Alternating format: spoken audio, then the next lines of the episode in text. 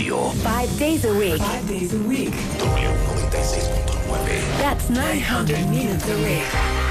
Nuevos invitados, más especialistas, mejor música, mejores contenidos. The biggest radio show In Mexico.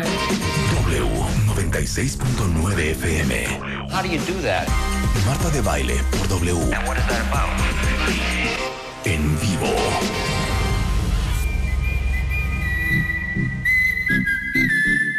Música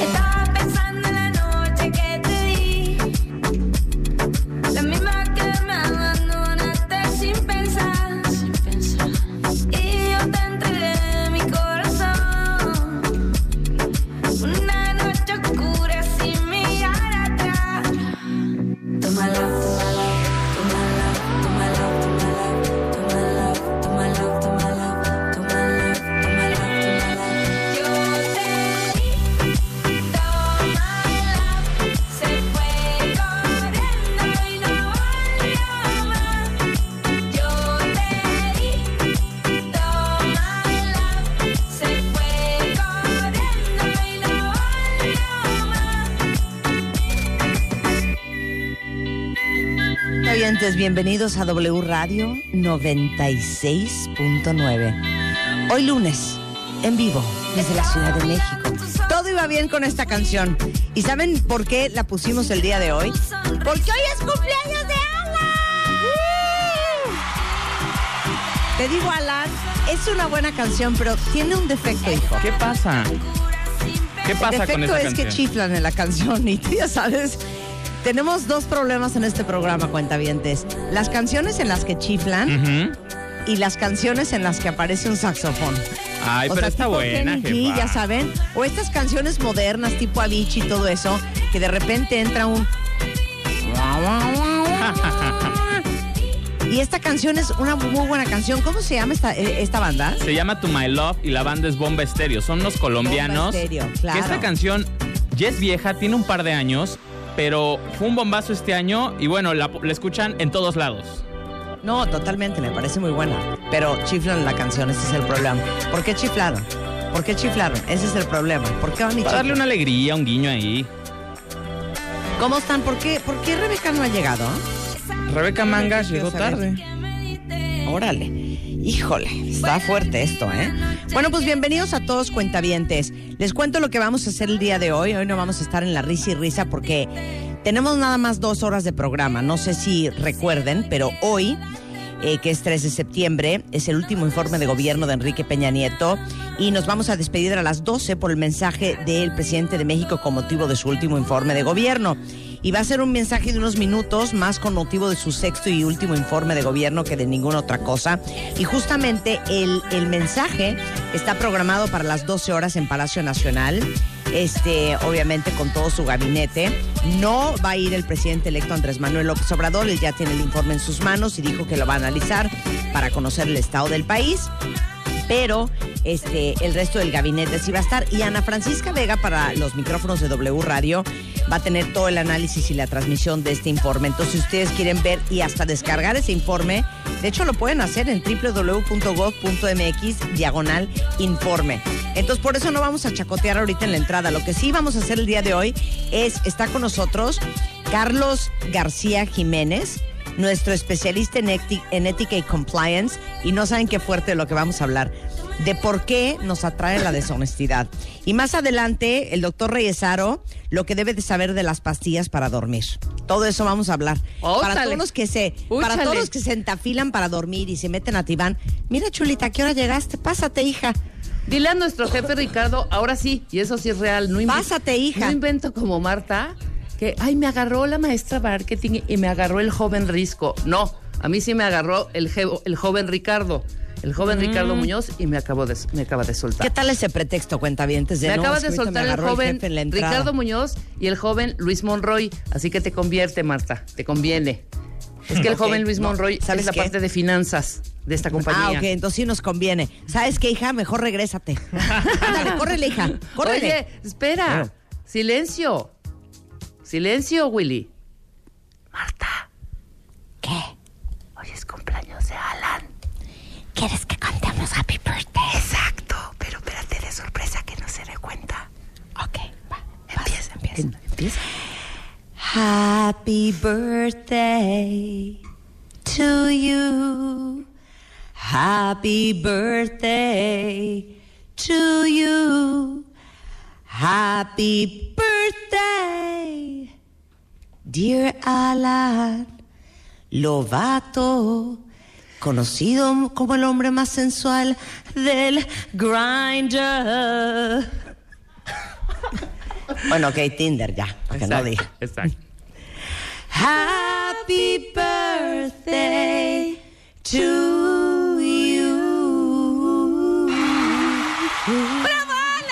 Gracias. Pero jefa, ¿qué es eso? Te amamos. Ay, bueno, ok.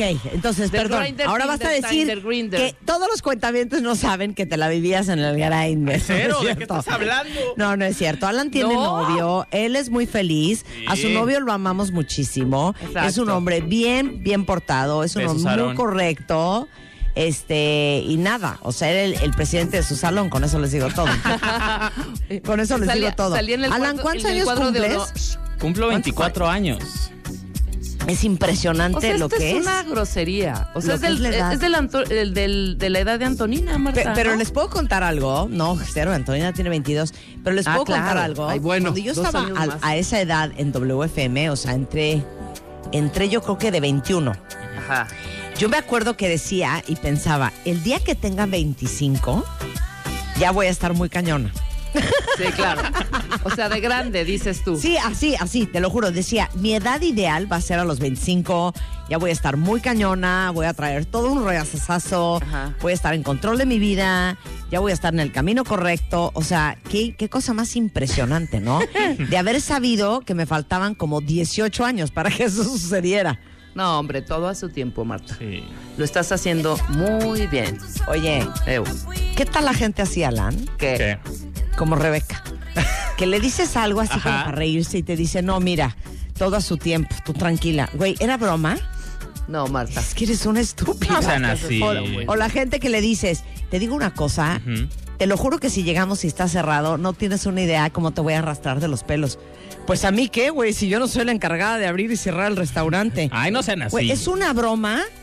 ¿Qué tal la gente así? Rebeca, ¿sí o no? Sí, exacto. No, pero gracias por el ¿qué happy tal? birthday, jefa. trabajo. O sea, vi como en el trabajo. Pues aquí, ¿a mí qué? No, A mí oye, no me pues habían ¿sabes en- qué? ¿Sabes qué? Te lo juro, güey, que si ahorita entra a la oficina del jefe y nos ponen una arrastrada, vas a ver, ¿eh? Pues a mí qué, güey, si yo no estoy en contabilidad. Sí, claro. A mí eso no me corresponde. Pues a mí Sí, a qué? mí eso no me corresponde. ¿A mí qué, Porque hay güey? gente Si yo así. no soy la secretaria de que, del de que- jefe. de que le urge, le urge la ultracorrección. No, o sea, en vez de pero lo que yo y dije decir, fue sí, una güey, no, cosa bien cañón. bonita, porque no, no, no. o sea, dije yo, 25 y yo dije- y, y si saber que me faltaban como 18 años, o sea, de 25 a 43 son 18 años, Pero te Rebeca, eché una- que tú te- no sabes matemáticas. Te eché una flor. para que yo estuviera en el camino correcto. Y te volteas y me dices, no, Marta, tranquila, todo a su tiempo. Por eso, eso ya lo sé, estúpida. Estúpida. No, pero te eché una flor. eres una yo creo que te sentiste un poco triste también que tu ilusión era. Por ejemplo, yo a los 30, No, lo ¿sabes que cuál quiero era mi decir es que rollo? cuando tienes 24, Sí. juras que, bueno, yo juraba a los 21 que a los 25 iba a estar cañona. Ajá. Sí. Y a los 25 no te quiero romper el corazón ni a ti, Alan, ni a todos los cuentavientes.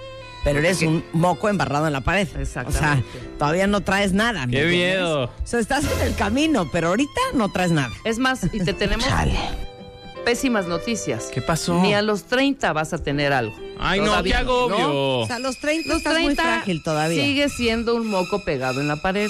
¿O no, Marta? Sí. Les voy a decir cuándo ya no eres un moco pegado en la pared. ¿Cuándo? 35.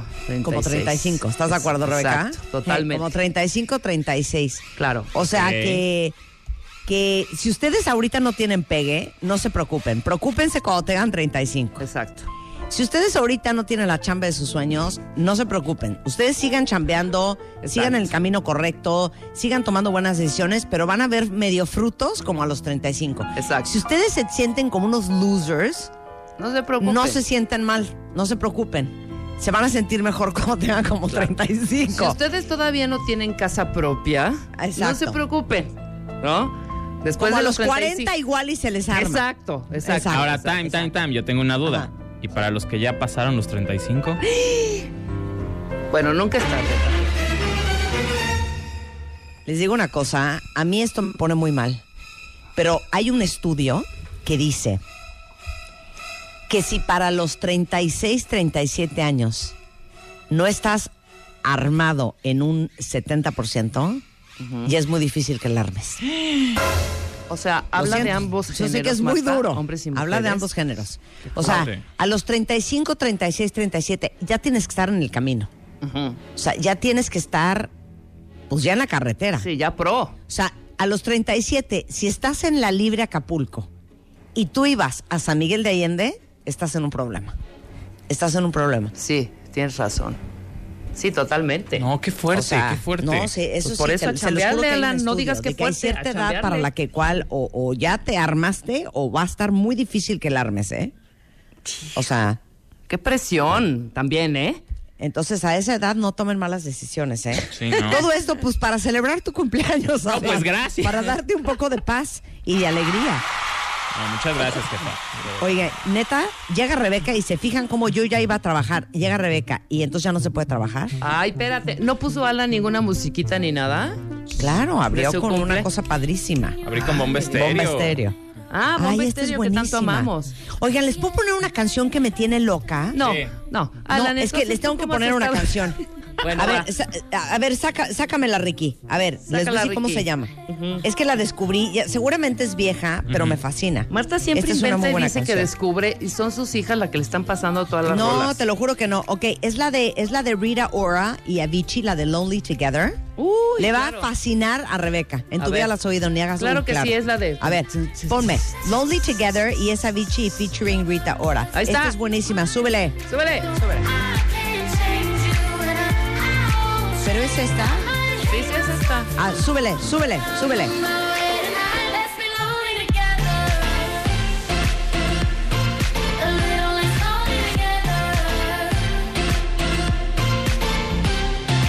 Eyes wide shut and it feels like the first time. Before the rush to my blood was too much and we fly like. Yeah, and I know, and I know,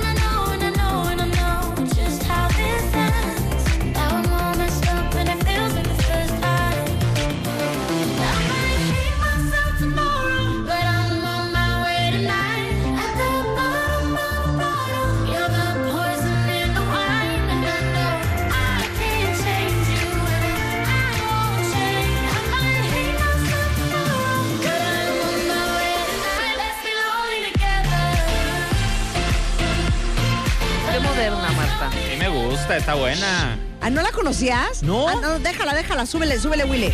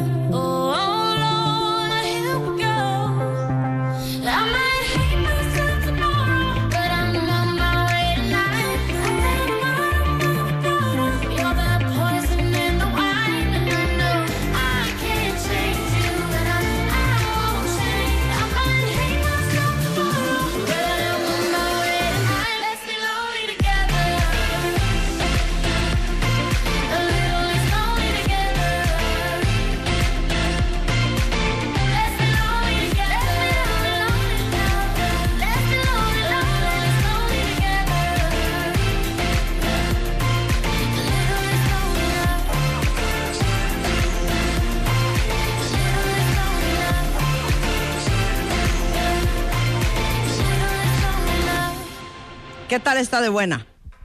¿Qué tal está de buena? La amamos. Me encanta. ¿Qué tal está de buena? ¿Por qué dices que yo no sabía de esta canción? Alan no sabía. A ver, sí. güey, si Alan no sabía, tú sabías menos, hija.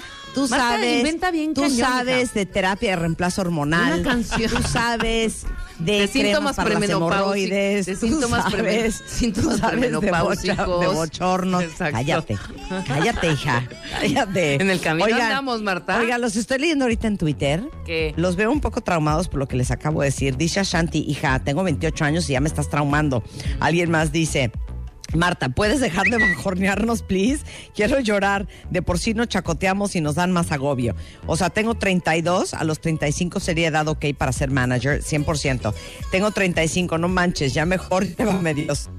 No, lo que les quiero decir a todos los que están chavos es que no se agobien y no se presionen. Si hoy no se sienten donde quisieran o se imaginaron estar, no se agobien. Siempre y cuando estén en el camino correcto, tomando las decisiones correctas, partiéndose el alma, trabajando súper duro, enfocados en lo que están enfocados, va a llegar, va a llegar. Y los que ya están pasados de los 30, pónganse las pilas de verdad.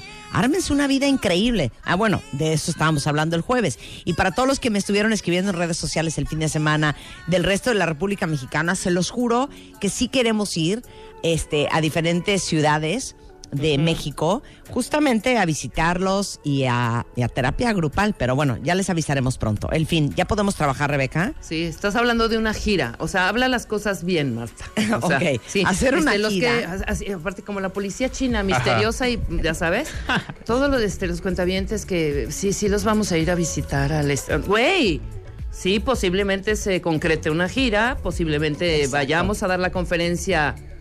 El título de la conferencia es ¿Cómo lograr lograr la la vida que quieres? ¿Cómo lograr la vida Por que toda la? República Mexicana Claro. quizá en el extranjero algunas fechas cumplirlas, igual Centro y Sudamérica también otras fechas cumplir. Dilo así tal cual. Ah, ok, Qué bárbara. Centro y Sudamérica, Ajá. este, y el interior de la República Mexicana y en una de esas hasta en Estados Unidos. Claro que sí, Exactamente. porque nos escucha muchos cuentavientes en Estados Unidos. Totalmente. Ver, Carlos García Jiménez, el tema está infernal.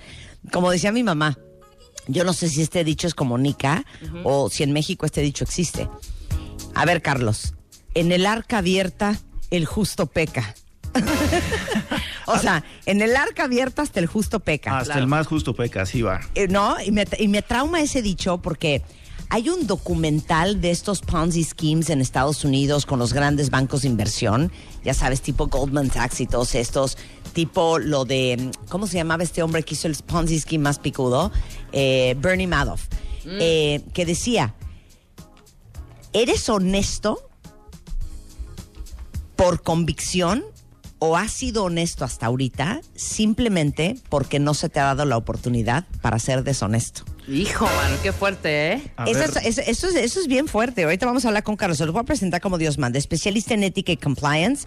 Compliance Council para las Américas de T Connectivity. Es responsable de impulsar una cultura ética y cumplimiento este, en toda la región de las Américas. Es maestro en Derecho Corporativo por la Universidad Panamericana.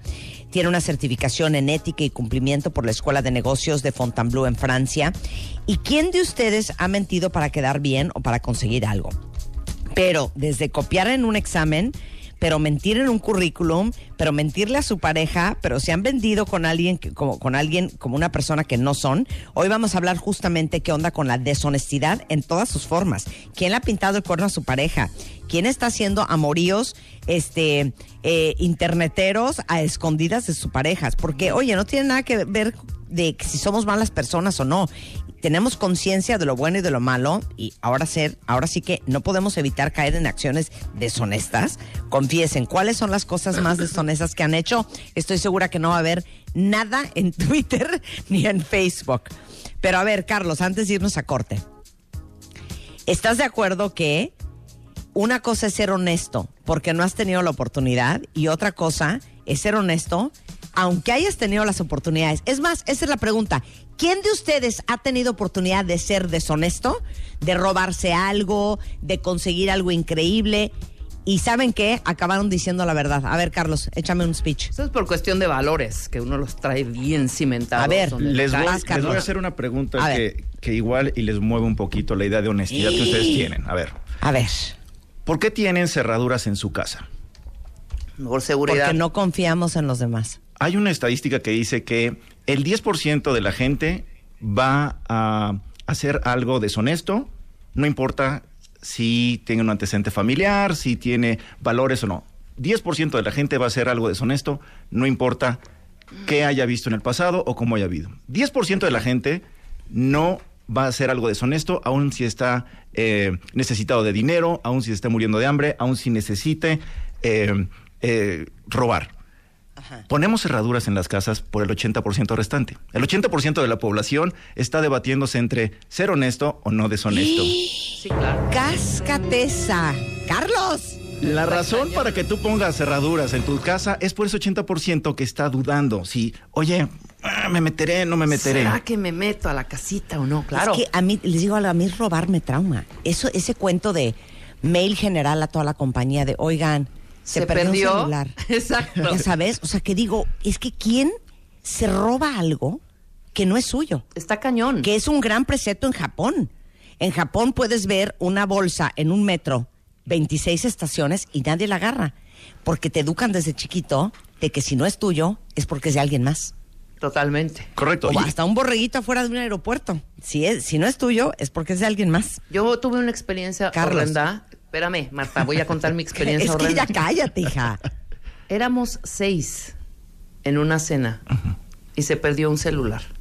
O sea, no 10 personas, no- perdón, no una fiesta de 50 ni de 150, seis personas. Todo mundo, por ejemplo, yo, o sea, evidentemente yo no tomé ese celular. Yo sí consto. Lo mismo ¿eh, dijeron los otros cinco, Rebeca los no es cinco. ratera. No, Rebeca no es Marta ratera. Rebeca es ratera. muchas cosas, pero Marta no es ratera. nada más de, de encendedores, igual que yo, pero esa es otra historia. Ok. Pero ¿sabes la vergüenza de seis personas que sí las conocí, nos conocíamos entre sí y nunca apareció ese celular? O sea, nunca Jamás apareció. De pronto una de nuestras amigas dijo, se me perdió un celular. Ni Ajá. siquiera había un par de meseros atendiendo, nada, en una casa. Se me perdió mi celular, nadie lo vio, a ver si detrás de, perdón, Nunca apareció. jamás apareció el celular.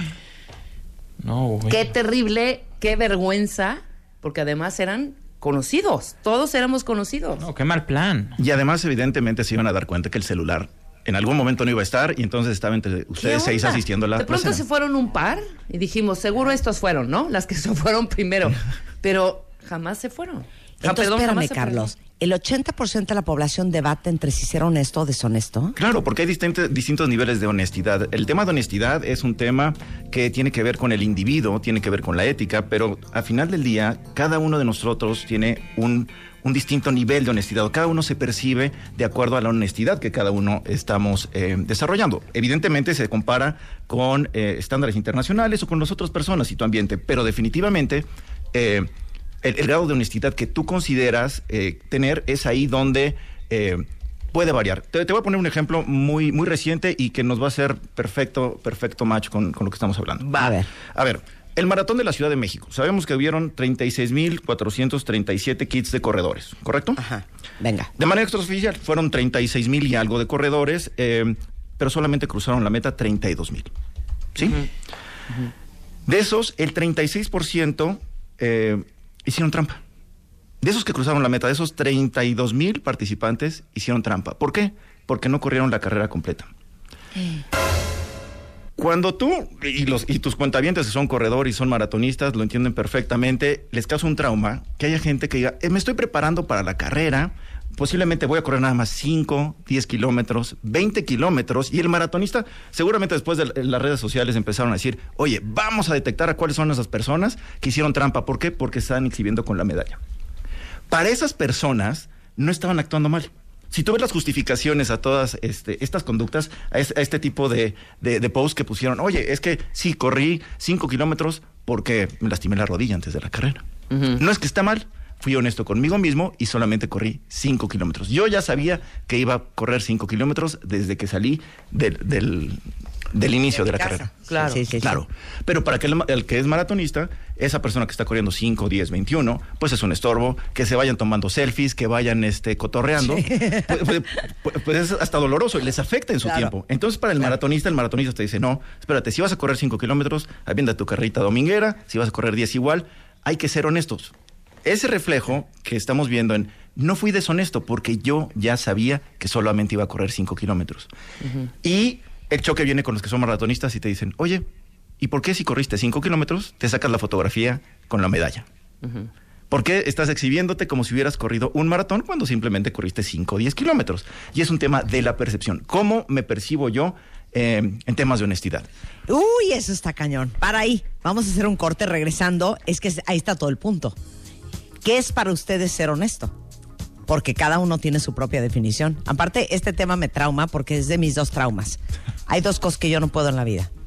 La gente deshonesta en todas sus formas. Sí. O sea, que mienten, que son desleales, que son infieles. La deshonestidad no puedo. Y la codez, que ese ya hablamos de él un día. Regresando del corte, ¿qué es para ustedes ser deshonesto? Y no lo van a creer. A ver si adivinan, ¿cuántas veces creen que miente un niño al día? Todo eso regresando con nuestro experto en ética y compliance, Carlos García, en W Radio. Este mes, en Revista MOA, Diego Luna en portada con el poder del no. Una simple palabra que puede cambiar tus relaciones y tu vida. Diego nos cuenta que le quita el sueño y su no más difícil. Además, en tu chamba sufren de juntitis, acaba con ella. Reconoce las relaciones tóxicas y huye. Y si tienes dudas de tu terapeuta, aguas, podría ser un impostor. MOA Septiembre, una edición para aprender a poner límites sin culpa, sin pena y aprender a decir Una revista de Marta. Escuchas a Marta de Baile por W Radio 96.9. Estamos de regreso. Estamos de regreso, son las 10.35 de la mañana en W Radio. Oigan, y estamos hablando con nuestro experto en ética y compliance. Y les digo una cosa, bueno, Carlos, ahorita nos va a explicar algo bien importante. ¿Cuál es la definición que tienen ustedes de lo que es ser honesto? Y vamos a hablar de cuántas veces miente un niño. O sea, ¿desde cuándo empezamos a mentir? Carlos. Ok, Marta. Entonces, bueno, pues tenemos que... eh, la ética. Va- vamos a entrar primero a la definición de, ética, ¿te parece? Eh, como tal, es una disciplina que busca eh, determinar la manera en que debemos comportarnos.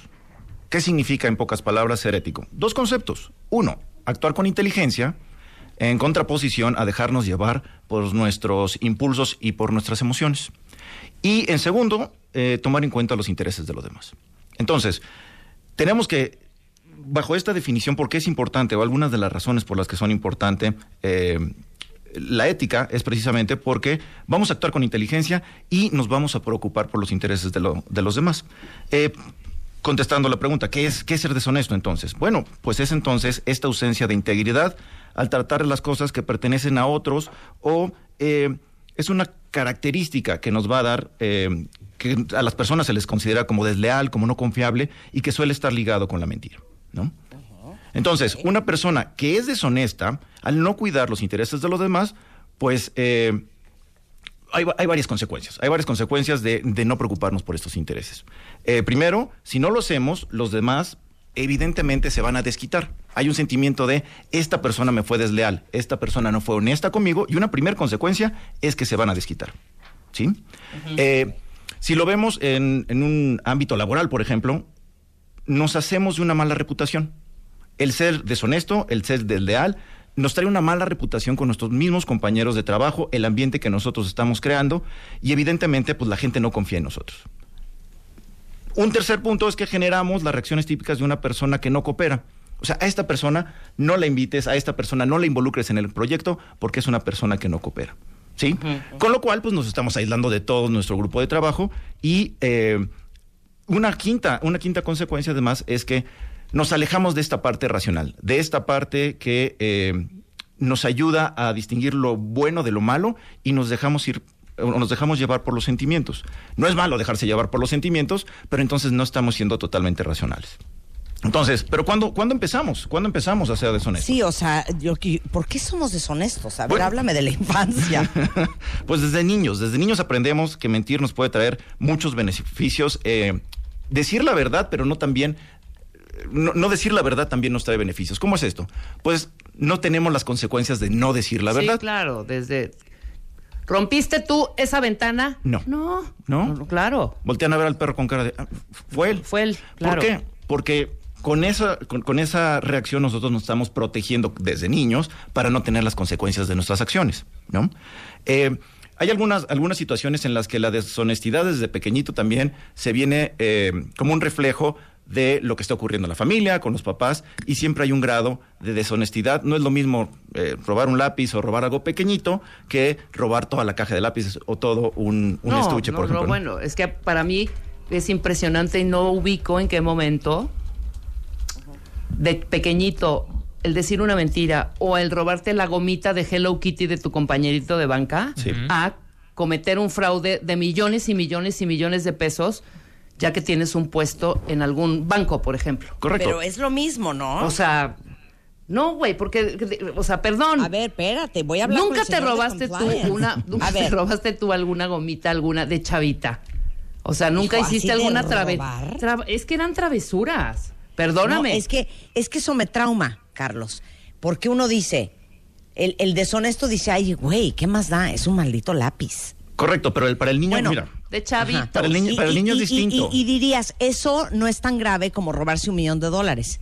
Yo diría que no es un tema pez- de gravedad, es un tema deshonesto. Es un tema- no es un tema de Es- dinero, efectivamente. Exacto, exacto. A ver, explica. A ver, pero para regresando con los niños, un poquito, ah, para darnos un, un contexto. Los niños eh, de cuatro años mienten al menos una vez cada dos horas. Y de, los seis y de los seis años en adelante aproximadamente cada 90 minutos. Pero ellos no tienen, no tienen este e- e- esa forma de diferenciar o no es tan claro para ellos lo que está bien o lo que está mal. Eh, para darles un antecedente, eh, Gary Becker, un, el premio Nobel eh, investigador de la Universidad de Chicago, él tenía una teoría que explicaba eh, el, el hecho de ser deshonesto desde una perspectiva racional. ¿sí? Él algún día iba tarde para una reunión y no encontraba lugar en donde estacionarse. Entonces decidió estacionarse en un, en un lugar que estaba prohibido. Y esto originó su teoría de que nosotros racionalizamos las consecuencias. Él decía, mira, ¿qué es peor? ¿Que llegue tarde a mi reunión o que aparque en este lugar que está prohibido, que posiblemente me van a multar? Pues prefiero la multa a llegar tarde a mi reunión, que es muy, muy importante.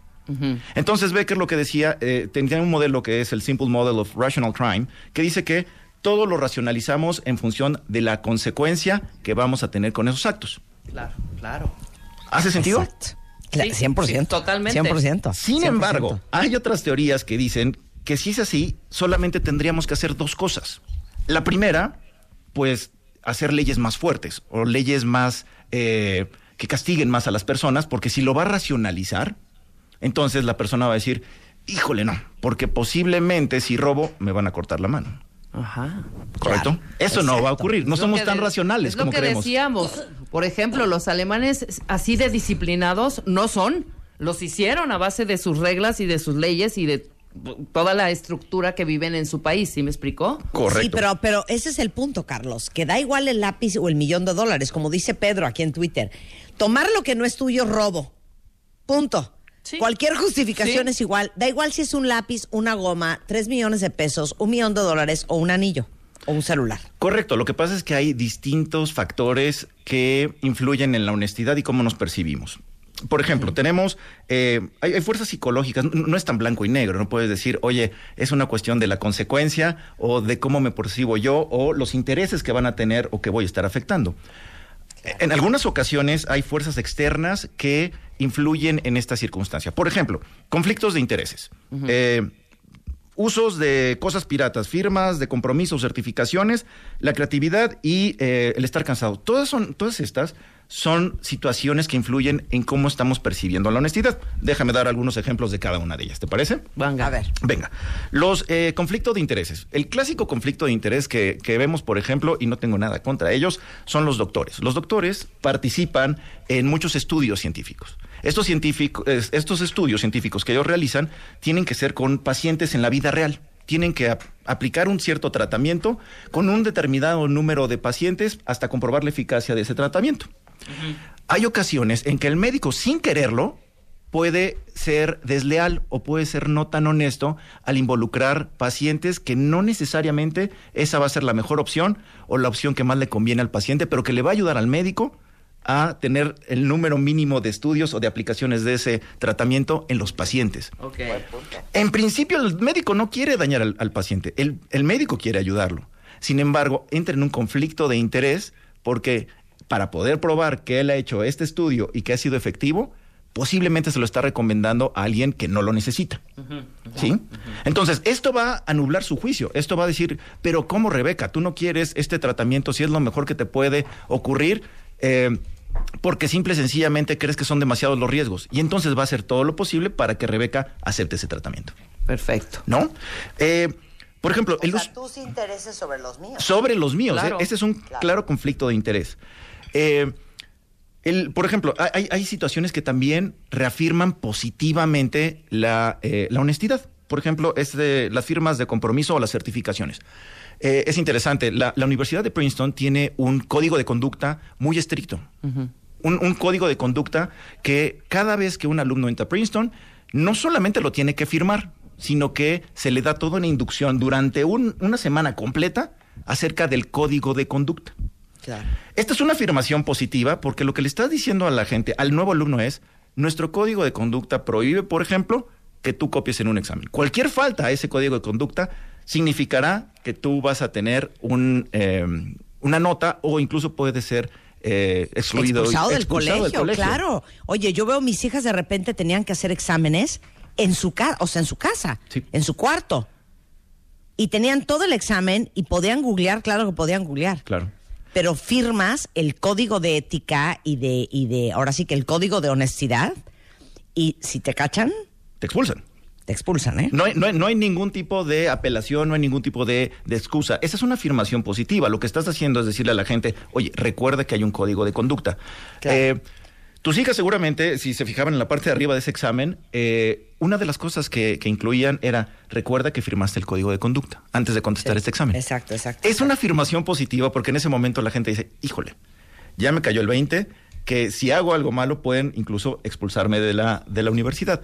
Claro. Lo que está haciendo es una afirmación o una reafirmación positiva de este tipo de situaciones, de este tipo de conductas y de la lealtad porque es importante para ellos, ¿no? Eh, eh, muchas ocasiones eh, nosotros tenemos en las compañías, igual se firman códigos de conducta y todo el tiempo se están, eh, se está tratando de reforzar ese, ese código de conducta. Sin embargo, tener el código pues tampoco es eh, una garantía de que la gente no va a hacer una cosa deshonesta. ¿Qué tienen que hacer los gobiernos o qué tienen que, qué tienen que hacer las empresas, las universidades? Es reforzar ese mensaje. ¿Cómo lo refuerzan? Exactamente como tú decías. Tus hijas tienen, al- en cada vez que resuelven un examen o cada vez que someten un documento a la universidad, este, pues este, este recordatorio del código de conducta. ¿Qué tan eh, impactante o qué tan eh, positivo y qué tan efectivo es este, este método? Imagínate que hay universidades que, igual que lo que hace Princeton, le recuerdan a los alumnos el compromiso con el código de conducta. Lo interesante es que esas universidades no tienen código de conducta. Claro, Sin tener código de conducta, hacen un refuerzo positivo, claro. ¿no? Qué fuerte. Oye, no, nada más quiero leer un par de cosas que dicen aquí en Twitter. Eh, bueno, Carlos está ahorita desatado, ¿eh? O sea, dice, perdón, o sea, robar es robar. Y luego dice otro cuentaviente, es lo mismo robarse 20 pesos que robarse un millón de pesos. De- el ser deshonesto en lo pequeño es ser deshonesto, eh, acabará siendo deshonesto en lo grande, dice Payo. Este, Raciel dice, robar es robar, así sean 20 o un millones, ya lo leí. Este, ¿quién más dice acá? Eh, eso que hablas con Carlos García, dice Eduardo Hernández, viene desde los padres que reciben una visita o una llamada y dicen en voz bajita, diles que no estoy. Y es una enseñanza desde el inconsciente. Así no se puede, dice Eduardo Molesto. Perdón, ¿se acuerdan que nos contó, creo que fue Pepe de Los Ángeles Azules? que un día llegó a su casa con un muñequito, no me acuerdo qué era, no sé si era un muñequito de acción o un peluchito, una cosita, él nos lo contó en el programa, hablando un poco de cómo era su mamá, que es la fundadora de Los Ángeles Azules, y que cuando llegó a su casa su mamá le dijo, ¿esto qué es? Ay, pues es un muñequito. ¿Y de dónde lo sacaste? No, pues es que eh, lo tenía mi primo, pero yo lo agarré. Que lo agarró del brazo, se lo llevó a casa del primo o el amiguito, a tocar la puerta e ir y pedir una disculpa y regresar el muñequito. claro. Porque le decía, rateros de chiquitos, rateros de grandes. Así se traía a Los Ángeles Azules la mamá. Sí. Pu- Pues tal cual, o sea, viene, viene desde, desde los padres, desde cuáles son los valores que te inculcan. Eh, pero también hay un factor, y ya en la edad adulta, la honestidad y la deshonestidad están basadas en una combinación de, de- de diferentes tipos de motivación, Marta. Eh, por una parte, todo mundo queremos los beneficios de la deshonestidad. O sea, queremos ex- exhibir la medalla del maratón, queremos eh, tener placas de otro estado y no pagar la tenencia, queremos tener este un, un beneficio económico. Lo que no queremos para nosotros mismos es eh, las consecuencias de lo- la deshonestidad. Queremos el dulce, pero no queremos la parte salada. O sea, ahora sí que we want our cake and to eat it too. Exacto. Oye, ¿qué nos motiva a ser deshonestos y a ser honestos? ¿Cuáles son las motivaciones? A ver, eh, Queremos los beneficios. los, los beneficios de eh, se- ser honesto o por qué, por qué se da un, un- un factor de deshonestidad. Eh, hay, hay un- hay un factor, y los cuentavientes tienen toda la razón. Es blanco y negro, sí, pero todos tendemos a un endulzamiento de la, de la realidad. Flexibilizamos cuando racionalizamos nuestras conductas, tendemos a endulzar nuestro, nuestro actuar y tratamos de justificar por qué lo estamos haciendo. Eh, y, y si lo pudiéramos resumir en una frase es, pues mira, mientras se robe poquito, está bien, porque nos Claro. podemos beneficiar y seguir viéndonos como unos seres maravillosos, un ser humano que es un ejemplo de honestidad, porque fue poquito. ¿Sí? Claro. Y es ese factor el que nos ayuda o el que, el que incrementa La el- justificación, La ¿eh? justificación para, para la deshonestidad, ¿no? Este, Claro. como decía Oscar Wilde, eh, la moralidad y el arte significan eh, dibujar una línea. El tema es dónde está esa línea, cómo definimos esa línea. Eh, Morality like art. Means wrong. Claro, ¿dónde está esa línea? ¿Dónde te pintas tu línea? Claro, este, y, y en función de cómo disasociamos nuestra conducta o cómo no nos relacionamos con la conducta, es entonces como nos justificamos. Déjame darles un par de ejemplos que son, que son muy claros. Eh, Ustedes eh, seguramente han- han- saben de estas, eh, las niñas exploradoras en Estados Unidos, es bien frecuente que tengamos, este, un, un- colocan paquetes de, de galletas que venden estas niñas y un tarro. ¿no? Las, las Girl Scouts. Exacto, Ajá. exacto. Ellas, eh, es muy común en las oficinas que coloquen en los paquetes de galletas jun- junto a un tarro y un letrerito que dice, si quieres ayudar a mi hija en la venta de sus galletas, deposita un dólar y toma un paquete. Si hiciéramos un análisis de cuánta gente se roba el dinero o se roba las galletas, veríamos que es muy bajo. ¿Por qué? Porque tenemos un bien mayor. ¿Cómo le voy a robar a una niña scout? ¿Cómo voy a, Sí. a robar a una, eh, a- a una buena causa, no? Sí. Cuando vemos el tema de, oye, ¿y qué pasa con el dinero? ¿O qué pasa en las oficinas acá en México? Si dejáramos ese tarro y esas galletas, ¿ocurriría algo similar? Cero. ¿De qué hablas? Yo siento que no. Lo primero que posiblemente ocurriría es que la gente se robaría las galletas. ¿Por qué? Porque en cuanto la gente no percibe un valor monetario o no hay una relación directa entre estoy llevándome el dinero, sino me estoy llevando un paquete de galletas, eso permite endulzar la acción. Eso permite decir, ah, no estuvo tan mal, fue un paquete de galletas, no fue dinero en efectivo. Cuando se desmonetariza la acción es cuando ocurre este tipo de situaciones en la que la deshonestidad va, va incrementándose. Otro, otro de los factores es, pues, ¿quién me está viendo? ¿Quién me está viendo realizar esta acción? ¿Qué tan expuesto puedo quedar? En tu ejemplo, Rebe, pues, evidentemente la persona sabía que eventualmente iba a quedar expuesta. Sí, claro. Eventualmente sabía que ese teléfono celular se iba a perder entre esas seis personas. No había más, no había dónde hacerse. Sabía que iba a haber una consecuencia. Racionalmente, esta persona no debió act- haber actuado de esa forma, ¿no? Y era lógico pensar, oye, en seis, es muy fácil que me cachen, es muy fácil que me dejen de hablar. Posiblemente hay un factor adicional, que es el factor no necesita tener una relación con dinero, sino dañar a la otra persona. No le interesaba el teléfono, posiblemente lo que le interesaba es esta Fre- persona. a la amiga. Exactamente. Y eso ocurre mucho en las empresas. Las personas, cuando de repente dañan a las empresas, no necesariamente están buscando un beneficio económico. Claro. Sino Voy a perderle el memo a Marta para que su jefe lo re- la regañe. el proyecto se va a perder, el archivo, vamos a dañarlo. Uy, si te contara yo. Y entonces- ¿Cuántos programas se han perdido? Sí, Entonces no tienes necesariamente un beneficio económico. Claro, claro. A mí lo que me trauma es cuando hemos hablado de infidelidad, Carlos, en el programa, ¿se acuerdan cuentavientes? De ¿Cuánta gente le pintaría el cuerno a su pareja si te aseguraran que no te iban a cachar? Lucha. El 75%, 75%, o sea, casi 8 de cada 10 dijo, ok, si me firmas que no me van a cachar, si le pinto el cuerno. No, bueno. Entonces, eso hablando de los frenos y de la línea y de me están viendo o no me están viendo. Porque muchos no le pintan el cuerno a la pareja por el pavor de que te cachen. Es O eso. muchos no se roban algo en la oficina porque dices, no manches, si me agarran me van a correr. Pero si te aseguraran que no te van a cachar, ¿quién seguiría siendo honesto? Regresando del corte, ¿cuáles son las características de una persona deshonesta? ¿Tienen patrones que puedas identificar quién es honesto y quién es deshonesto? De eso vamos a hablar regresando con nuestro experto en ética y compliance, eh, Carlos García. Es in the house. No se vayan, ya volvemos. Ya, ya vi que se prendieron con esto de la honestidad, eh, este, cuentavientes. Ahora regresamos, no se vayan. Este mes, en Revista MOA, Diego Luna en portada con el poder del no. No. Una simple palabra que puede cambiar tus relaciones y tu vida. Diego nos cuenta que le quita el sueño y su no más difícil. Además, en tu chamba sufren de juntitis, acaba con ella. Reconoce las relaciones tóxicas y huye. Y si tienes dudas de tu terapeuta, aguas, podría ser un impostor. impostor. MOA Septiembre, una edición para aprender a poner límites sin culpa, sin pena y aprender a decir Una revista de Marta de Baile. W Radio. 96.9. Escuchas a Marta de Baile por W Radio. Estamos de regreso. Estamos de regreso en vivo, son las 2.08 de la tarde, 11.08, perdón, de la tarde en W Radio.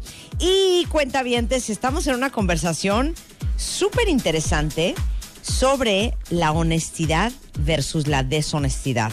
Con Carlos García Jiménez, especialista en ética y compliance, es parte del Compliance Council para las Américas de TE Connectivity y responsable de impulsar una cultura ética y cumplimiento en toda la región de las Américas, maestro en Derecho Corporativo por la Universidad Panamericana, con una certificación en ética y cumplimiento, o sea, Ethics and Compliance, por la Escuela de Negocios de Fontainebleau en Francia.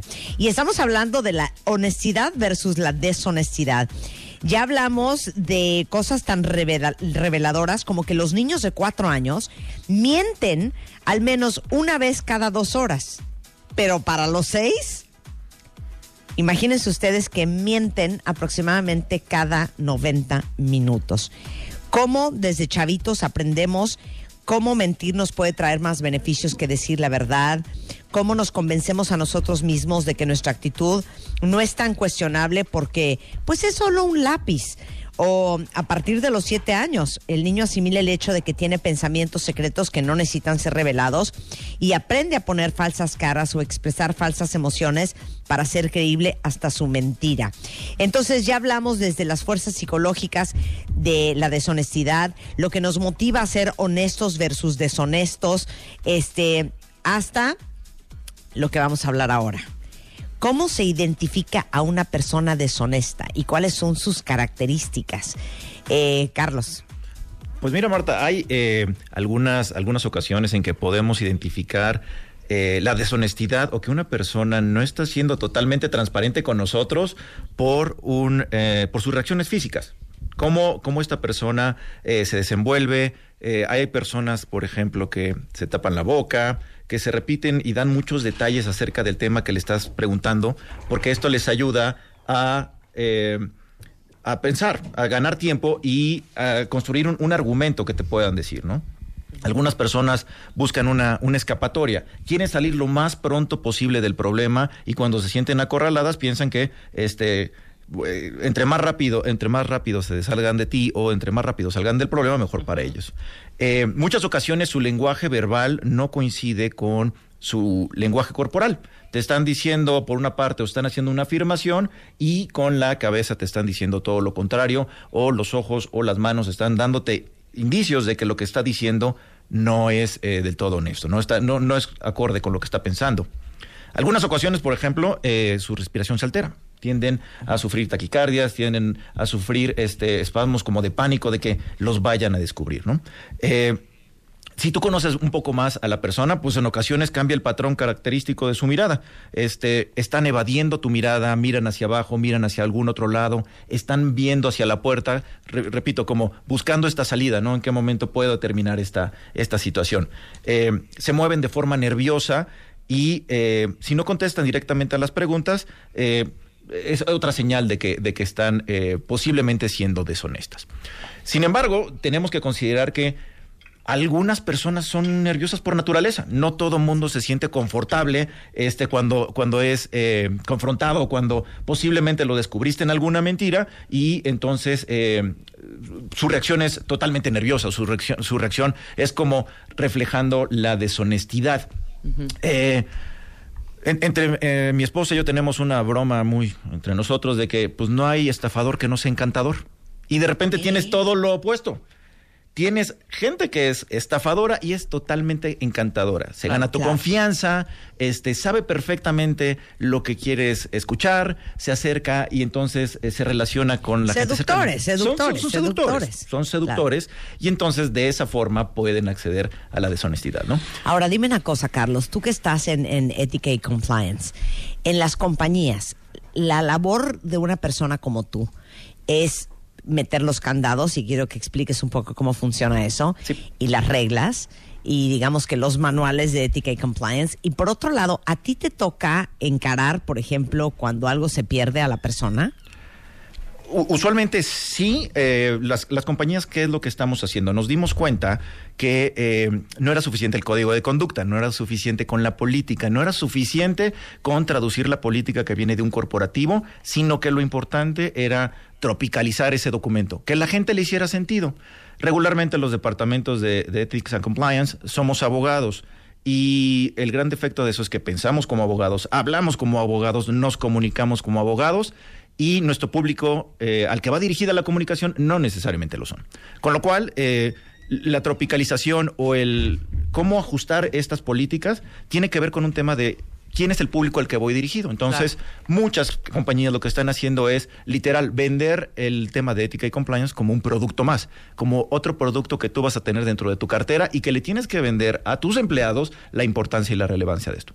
Eh, eso es desde el punto de vista corporativo, pero hay algunas compañías que están haciendo algo para detectar la, la deshonestidad y que puede ser un poquito más intrusivo, pero también tiene un mayor margen de, eh, de ser acertado y tiene mayor margen con datos duros. Muchas compañías, por ejemplo, para detectar la deshonestidad, están aplicando la prueba del polígrafo a sus, a sus empleados. ¿Sí? La prueba del polígrafo consiste en un cuestionario sobre ciertos aspectos que eh, la compañía quiere, quiere saber en particular. No es, un, no es un cuestionario abierto, no es un cuestionario que va desde tu niñez. Si te robaste un dulce de niño y cuántas veces has robado y cuántas veces has engañado a tu pareja. Tiene que ver con un tema que le importa a la compañía.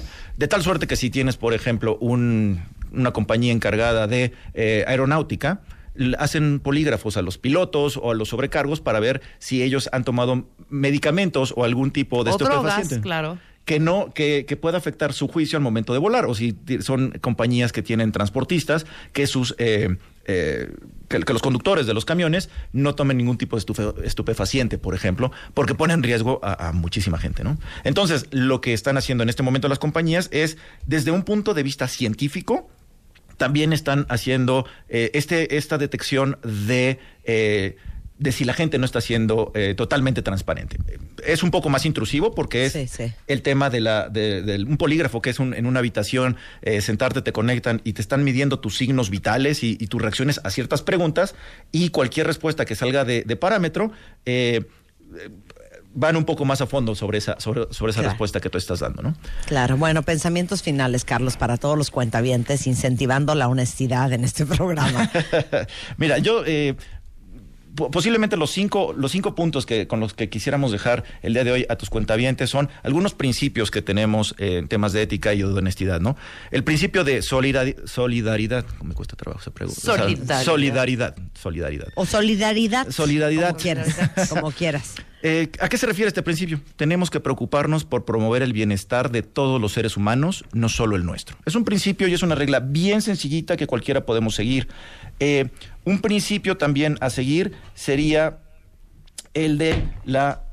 eh, perdón, racionalidad. Siempre debemos esforzarnos por actuar con inteligencia. Hay una parte emocional, pero también una parte de inteligencia que nos dice cómo debemos actuar. Equidad e imparcialidad es el tercero. Debemos aplicar a nosotros mismos los criterios para juzgar que aplicamos para otras, a otras acciones, a otras personas que queremos y las que no queremos también. ¿Sí? Esto debe ser, cada vez que juzguemos nuestras acciones, sea a la luz de las personas que queremos y de las que no queremos, cómo reaccionaríamos, por ejemplo. Y finalmente un principio de eficiencia. No bastan las buenas intenciones. Tenemos que esforzarnos por usar medios eficaces, las soluciones que vamos a implementar, eh, que sean buscando la eficiencia y la eficacia de, de- otras personas y de nuestra compañía también. Y eh, finalmente, y el más importante creo que es abstenernos de dañar a un ser humano. Nunca debemos elegir directamente el dañar a un ser humano. Es un aspecto de, en un aspecto de su identidad. Eh, cuando nos veamos comprometidos ante decir la verdad o no, nunca nos sintamos mal por hacer lo correcto y eh, hacer lo correcto es hacerlo también cuando nadie nos ve. Eso también es hacer lo correcto y esos serían los, los cinco principios con los que dejaríamos a tus cuentavientes el día de hoy. Carlos, muchas gracias. Es Carlos con doble R guion bajo eh, García, por si quieres seguir la conversación en Twitter. Un placer tenerte aquí en el programa, Carlos. Bueno, para que todos se queden ahora sí que en profundos pensamientos. Te vemos pronto, Carlos. Gracias. Un abrazo. Ya llegó con nosotros el doctor Reyesaro. ¿Cómo estás, Reyes? Muy bien, ¿qué tal? Con mucho gusto de estar nuevamente en este espacio tan Oigan, agradable. Es, es que, bueno, si a mí me trauma, porque ahora sí que yo podría decir que soy tu discípula, ¿cómo te ha de traumar a ti?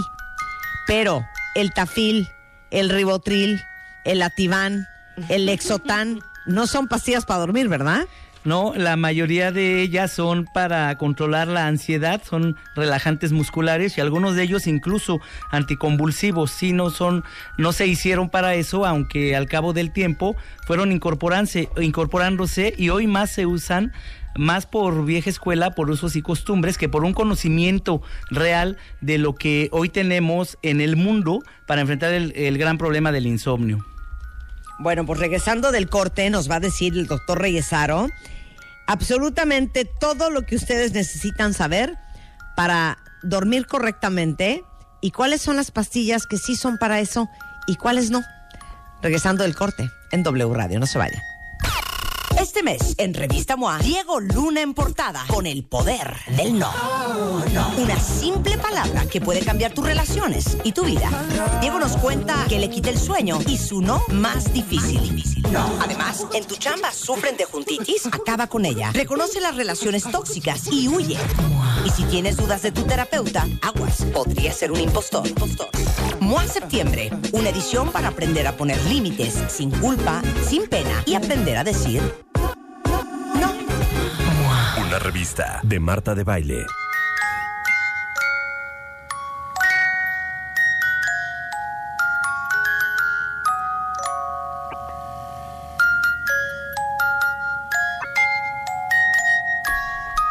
Estamos de regreso en W Radio. Marta, voy a ganarte el lugar porque Marta fue al baño. Perdón, cuenta Pero siempre, siempre, siempre, para que no me ande, para que no me ande ninguneando. Aquí estoy, hemos corriendo, ahí viene corriendo. ¿En qué nos bien. quedamos, querido doctor Reyesaro? Bueno, pues estamos hablando del insomnio, cuándo sí, cuándo no Ajá. utilizar medicamentos para dormir. Exactamente. Y bueno, pues hay que recordar que el insomnio es uno de los trastornos de sueño más frecuentes. Eh, se caracteriza por la dificultad para dormir cuando tienes las condiciones para hacerlo. Eh, también, si despiertas en algún momento de la noche y te cuesta volver a dormir, si duermes menos de seis horas, si tardas mucho en dormir y si te sientes fatal al día siguiente como consecuencia de haber dormido mal en la noche, pues entra en esta definición de insomnio. Es importante recordar que no todas las formas de insomnio son iguales, por lo tanto no requieren el mismo manejo. Se conocen 20 causas diferentes de estas dificultades para dormir y de acuerdo a diversos estudios, en México alrededor de 42% de las mujeres padecen de insomnio y en el caso de los hombres alrededor del 25%. Y este dato toma relevancia si tomamos en cuenta que del 10 al 50%, de acuerdo a diferentes estudios epidemiológicos de personas en el mundo, consumen medicamentos para dormir, para tratar de dormir mejor. Una persona que tiene un problema de insomnio hace todo con tal de tratar de dormir mejor. Y hay un- una historia clásica. Las personas que duermen mal, primero, pues hacen, toman remedios caseros, ¿no? Eh, y una vez que pasa eso y siguen durmiendo mal, entonces van a la farmacia a que les recomienden algo que no requiere una prescripción y generalmente eh, les puede prescribir o recomendar el farmacéutico, que es lo que hacen, melatonina o fitoterapia, que son medicamentos hechos a base de plantas medicinales o antihistamínicos. Y Sí. cuando esto tampoco funciona, entonces ya llegan a la tercera etapa, que Ya alguien de la familia, un amigo o van al médico y les eh, prescriben generalmente o les recomiendan el uso de un medicamento que no necesariamente es el que se requiere para el control del tipo de insomnio que cada persona tiene y entonces es importantísimo identificar la causa para elegir el tratamiento adecuado a cada persona. Claro. Claro, porque lo que uno hace, perdón, pero lo que uno hace es que, oye, ¿qué estás tomando para dormir? No, pues me estoy tomando tal cosa, ah, pues me lo voy a tomar. No es así. Además no funciona. Lo que me funciona a mí no le va a funcionar a Lano, a Marta. Claro. Así es, hemos platicado muchas veces de otro gran problema de, de salud en términos de medicina del sueño, que es el ronquido. Las personas desconocen que si tomas un medicamento para dormir te hará roncar, y si ya roncas te hará roncar más o te va a provocar apneas, y mientras más sea la dosis del medicamento que utilices o por más tiempo lo hayas tomado, invariablemente te va a crear un problema respiratorio. Pero no solo eso, si recordamos que tenemos cuántas etapas de sueño, Marta. Examen Eres cuatro mi discípula. Cuatro. etapas. Cuatro etapas. Dos ligeras y dos profundas. Las dos profundas son las importantes para restaurarnos física y mentalmente. Todos los medicamentos de los que hemos estado hablando y que mencionabas, Marta, en la introducción, reducen las etapas 3 y 4. En consecuencia, te provocan otra forma de insomnio. Es una de las razones por las que no deben utilizarse medicamentos a largo plazo y ninguno de los que mencionaste, porque todos ellos tienen la característica de suprimir paulatinamente estas etapas de sueño profundo. Entonces, le dan sueño ligero a las personas que lo toman más del natural y al mismo tiempo el sueño ligero perciben como estar despiertos. Por lo tanto, un medicamento que inicialmente se pretendía mejorar el sueño solo lo empeora al cabo del tiempo por estos efectos adversos sobre la estructura del sueño. Oye, como yo no, sé- yo no sé los, los nombres como genéricos o los eh, eh, productos químicos que tiene cada uno, yo voy a decir los nombres. A ver, dale. Pero, a ver, y, y si me falta uno, me agrega, doctor. Sí. Los más comunes que usamos, según esto, para dormir. Tafil, ribotril, Ativan, Lexotan y Valium. Esos son los que yo me sé. ¿Me falta alguno? Sí, bueno, varios, porque aquí lo importante es recordar que son de un grupo de medicamentos que por su estructura química se conocen como benzodiazepinas. Es fácil que, que- que identifiquemos. El compuesto activo, los que mencionaste son el, el nombre comercial, eh, eh, termina en EPAM, es muy fácil, como clonazepam, lorazepam, diazepam. O bien, otro grupo de esta misma familia tiene la terminación OLAM, como el alprazolam, el midazolam, y tienen eh, las mismas características en cuanto a eh, ser parte de este grupo de, de benzodiazepinas, y algunos son muy buenos para la ansiedad, de hecho se utilizan Claro. mucho en psiquiatría, Claro. y en una clínica de sueño debe haber un psiquiatra, para el manejo del insomnio asociado a alguna alteración psiquiátrica, se utilizan también para relajar a personas que están muy rígidas y para personas con algunas formas de epilepsia. Claro, a ver, ojo. Yo no estoy sa- satanizando ninguno de estos medicamentos. Ya saben que nos encantan los chochos en este programa. Pero todos los que dijimos no son para dormir, son ansiolíticos, son otra cosa, ¿no? Relajantes. Sí. Relajantes, pero son otra historia. Sí. Y lo digo porque, ¿y, y qué pasa si llevas mucho tiempo tomando, aparte todos son adictivos, ¿no? Claro, sí, pues precisamente si los tomas eh, por tiempo prolongado, por más de tres meses, se desarrollan otros dos efectos adversos conocidísimos en la literatura médica en el mundo de estos productos, de estos compuestos útiles para algo, no tanto para el insomnio, que son la dependencia y la tolerancia. El primero significa que no lo podrás dejar y si lo intentas te va muy mal, te da un síndrome de abstinencia. Cuando ya identificamos un problema de dependencia a benzodiazepinas, requieren un manejo especializado para el retiro del de, compuesto, con mucho cuidado para reducir al máximo precisamente este síndrome de abstinencia. Pero también desarrollan tolerancia, Marta. Recordemos que eh, estos medicamentos, como cualquier sustancia adictiva, el organismo te irá pidiendo más paulatinamente para lograr el efecto deseado.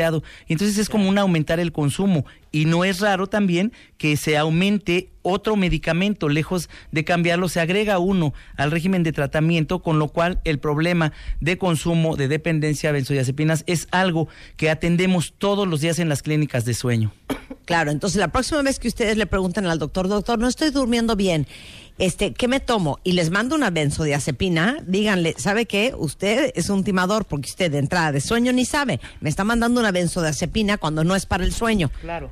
Bueno, es Yo que los quiero empoderar, cuentavientes. debemos tomar en cuenta, la medicina del sueño tiene 40 años de haberse desarrollado en el mundo y en nuestro país vamos muy bien los lugares acreditados para el manejo de los trastornos de sueño. Sin embargo, en la carrera de medicina no se enseña ni en pregrado ni en posgrado, ni aún en las especialidades que tienen que ver con sistema nervioso. eh, hay un déficit en el conocimiento y eso deriva en que se maneje lo que la vieja escuela eh, eh, recomienda y si recordamos que las benzodiazepinas sustituyeron a los barbitúricos que se utilizaron por mucho tiempo hasta que comenzaron a haber eh, datos y casos de abuso de, barbitúricos fue que vinieron las benzodiazepinas y los desplazaron, estamos hablando de la década de los 60. Posteriormente, pues se mantuvieron en el mundo lo que parecía ser una buena alternativa para el manejo del insomnio, pero 10 años después nos dimos cuenta de lo que estamos mencionando, de todos los efectos adversos y por esa razón la farmacología moderna buscó nuevas alternativas de tratamiento. No se quedó solo con eh, estos productos, sino que hay compuestos que eh, se estudiaron, se hicieron precisamente tratando de que tuvieran eh, menos efectos adversos o que estuvieran deprovistos de estos efectos adversos tan conocidos. Claro, y les digo una cosa, por eso, por eso, el doctor Reyes Aro, y por eso amamos la doble especialidad aquí, es neurofisiólogo, pero es especialista en trastornos de sueño. Es director del Instituto Mexicano de Medicina Integral del Sueño este, y doctor en ciencias fisiológicas con especialidad en neurociencias. Eh, se nos va a acabar el tiempo, qué espanto. ¿Qué son este, los medicamentos Z? Reyes. Bueno, son unos de los compuestos que surgieron recientemente. Se llaman así porque en su nombre, eh, en su compuesto activo llevan una Z, eh, como O sea- Saleplom, Solpidem y Esopiclona. En México solo tenemos el Solpidem. Vinieron después de las benzodiazepinas y la ventaja sobre estas actúan casi sobre el mismo receptor a nivel de nuestro cerebro, pero no suprimen las etapas de sueño profundo pero no tienen los mismos eh, efectos adictivos ni y de tolerancia que las benzodiazepinas y por eso rápidamente se ubicaron como una buena alternativa de tratamiento. También se debe seleccionar muy bien a los pacientes. Es decir, si una persona tiene sospecha de ronquido, no debe tomar ni siquiera estos medicamentos Z. Hay indicaciones muy precisas para, para esto. ¡Qué peligro! Hay, por ¿Pero ejemplo... por qué? ¿Por qué? ¿Por qué alguien que ronca no debería Es estar que- tomando pastillas para dormir? Recordemos que el ronquido se produce por la relajación natural del cuerpo en personas que tienen un crecimiento anormal en los tejidos de la garganta. Si tú los tienes y te tomas cualquier cosa que te relaje, que te ayude a dormir mejor, por supuesto que esa relajación se incrementa y con ello la intensidad del ronquido. Entonces están contraindicadas. También deben utilizarse con cautela precisamente en quienes ya consumieron benzodiazepinas, quienes desarrollaron alguna dependencia y eh, en personas que presenten algún efecto adverso como sonambulismo. Hay reportes y nosotros tenemos casos en el Instituto Mexicano de Medicina del Sueño de personas que por consumir alguno de esos medicamentos, incluso los medicamentos Z, desarrollan sonambulismo, les puede inducir otro trastorno de sueño cuando no son bien eh, conocidas las causas que determinan el insomnio. Es decir, sí son mejores que las benzodiazepinas, los medicamentos Z, pero también deben manejarse con precaución y elegirse muy bien para el tipo de insomnio que son efectivos. Eso es lo más importante, o sea, saber qué tipo de insomnio tienes, porque me imagino que como especialista tú no mandas la misma pastilla al que lo que tienes que no se puede dormir, al que se duerme pero se despierta a las dos, tres horas, o al que se duerme pero se despierta toda la noche, o al que se duerme y se despierta muy temprano, Así es. Sí, son o al que diferentes se de duerme y no descansa. Claro. Justo, justo. Entonces, eso es por el momento en que ocurre la queja principal en la noche, pero justo determinar con estos parámetros que acabas de mencionar, eh, saber si es insomnio de inicio, el más fácil de controlar en, en corto plazo, es decir, tienen dificultad para dormir. Esto tiene que ver, se conoce como insomnio de inicio primario, con estilo de vida y se corrige muy fácil, no se requiere un manejo farmacológico a largo plazo. Pero si están despertando a lo largo de la noche y tienen dificultad para volver a dormir, la causa es física, puede ser ronquido o movimientos periódicos de extremidades. Y por supuesto que aquí el tratamiento es muy, muy diferente. Y si la queja principal del insomnio es no tardo mucho en dormir, no estoy despertando constantemente, pero despierto una sola vez, antes, mucho antes de lo que tenía que hacerle, es decir, un, un despertar prematuro. Solo aquí sospechamos de depresión y entonces el manejo se orienta adecuadamente con cualquier especialista. Pero en todos los casos, la higiene de sueño, la modificación de hábitos, el que tengas una disciplina para diferentes eh, actividades previas al dormir y durante el dormir, siempre apoya el tratamiento elegido. Nada más rápido. Sí. Eh, fitoterapia, o sea, la clásica valeriana y los antihistamínicos para dormir. Bueno, estos medicamentos pues son relajantes eh, naturales, los que contienen valeriana con alguna otra planta medicinal, en el caso de los fitoterapéuticos, y ayudan en casos leves de insomnio apoyados con medidas de higiene de sueño. La histamina eh, es un neurotransmisor que participa en la regulación de nuestro estado de alerta y si te tomas un antihistamínico, inhibe la acción de esta histamina y por eso hay personas a quienes les da sueño. También para casos leves, por poco tiempo, se recomienda siempre apoyado en higiene de sueño. Muy importante, diferentes tipos de insomnio, no todos requieren el mismo manejo. ¿Qué opinas de la melatonina? Bueno, la melatonina es un resincronizador de nuestro reloj biológico, de los ritmos circadianos. Eh, también es una de las recomendaciones que se da cuando hay insomnio leve. Pero si ninguna de estas nos funciona, quiere decir que ya no es tan leve el problema y que requiere de un manejo especializado, Marta. Bueno, Reyes, como siempre es un placer tenerte en el programa. Si lo quieren encontrar es Sueno Clínica en Twitter. Eh, los teléfonos son 4623 6816 o Instituto Mexicano de Sueno.com. Ahorita les pongo todo en, en, en Twitter para que puedan contactar a nuestro especialista en sueño, el director del Instituto Mexicano de Medicina Integral del Sueño. Gracias, Reyes.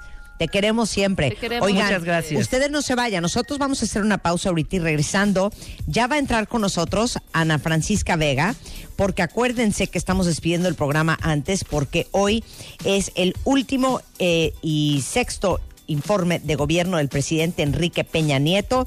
Vamos a estar en una transmisión especial aquí en W Radio desde el Palacio Nacional y todo a cargo de la gran Ana Francisca Vega aquí en Así las Cosas adelantado. Hoy lunes en W Radio. Nos Nosotros mañana. estamos de regreso mañana en punto de las 10. Pásenla bien, no se vayan. Adiós. Ya. Marta de baile en W 96.9.